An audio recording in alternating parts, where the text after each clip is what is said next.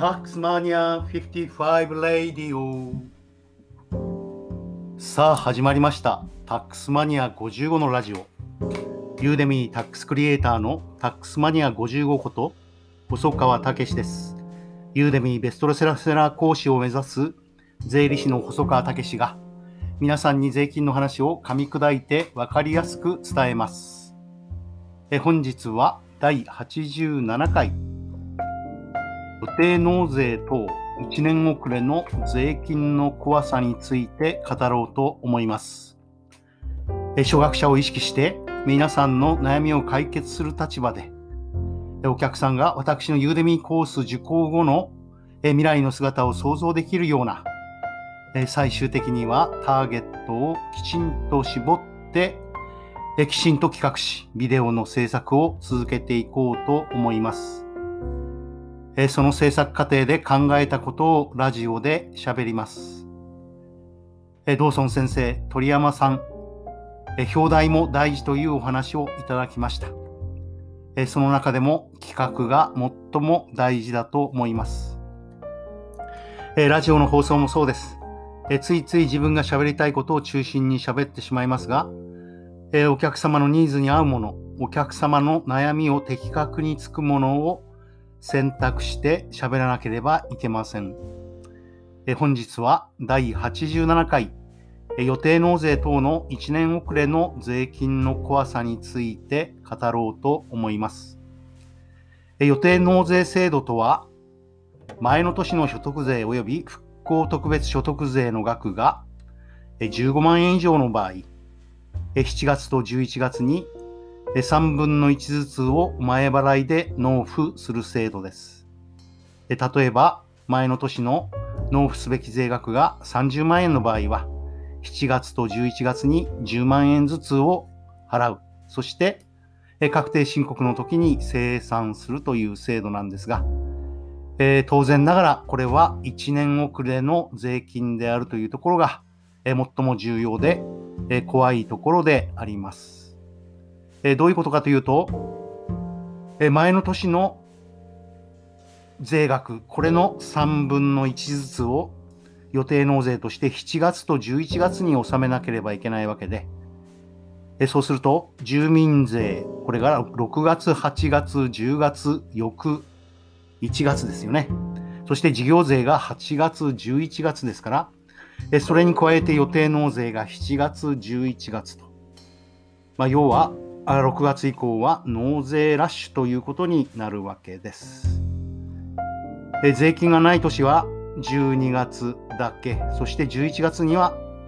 え2つの税金がかかってくるということですよね。そうすると、ざっくりと言うと、異常に儲かった時は、えー、ご自分の実力以上にこれはお金が入ってきたなという時には、特に手取りの半分は貯めておけということです。えついつい使ってしまう。そして普段の出費も贅沢になっているとなると、えなかなかこの予定納税が賄えないという事態が生じます。え7月の15日までに所轄の税務署長に予定納税額の減額申請書を提出して承認されれば予定納税額が減額されることもあるんですが私がこけた時の要件は非常に厳格でした。休業届を出していないという理由で跳ねられてしまいました。ですから、予定納税の額も支払わざるを得ないということになったわけです。そうするとですね、どういった場合に特に気をつけなければいけないかということが問題ですよね。それは独立して収入が異常に増えた場合は、翌年の税金に要注意ということになります。そして、必要経費が何らかの理由で異常に減った場合も要注意です。課税標準は、課税所得、収入から必要経費を引いて、所得控除をいたしますので、そのうちの必要経費が異常に減った場合は要注意ということになります。そして3番目、これは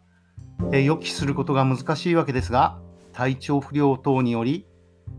前の年に比べて極端に収入が減った場合も要注意ということになりますね。これは私自らの体験から来ております。収入が異常に増えて、売れたためにいろんなところからお客さんが来て、たくさんの依頼をいただいて、その時にちょうど本を書いていたもんですから、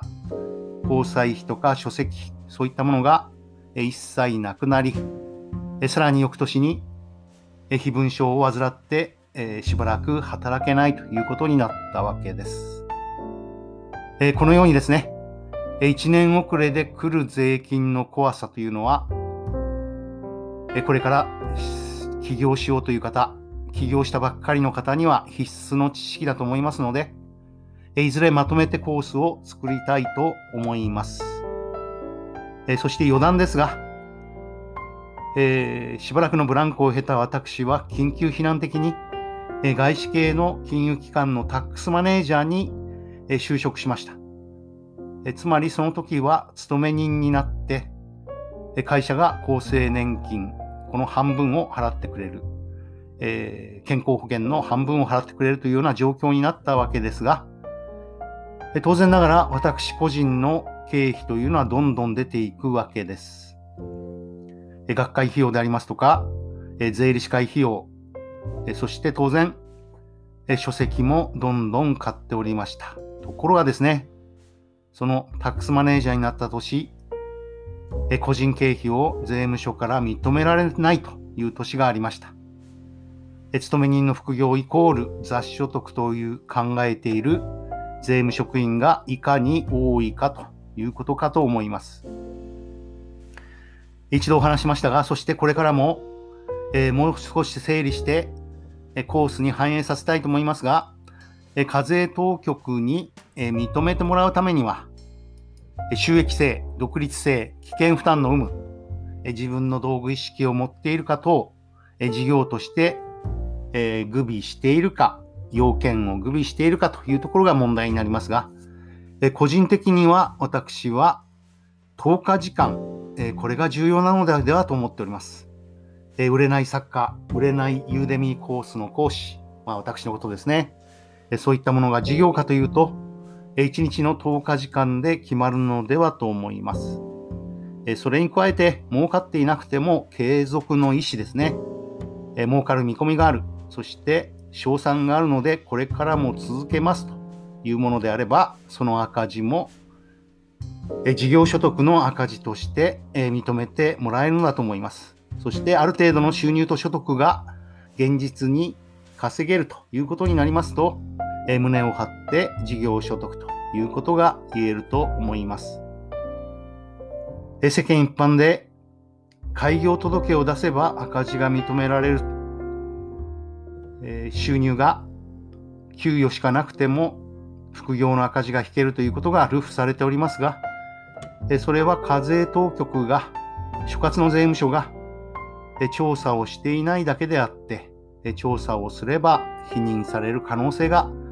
高いということになりますね。どういった場合に事業所得として認められるか。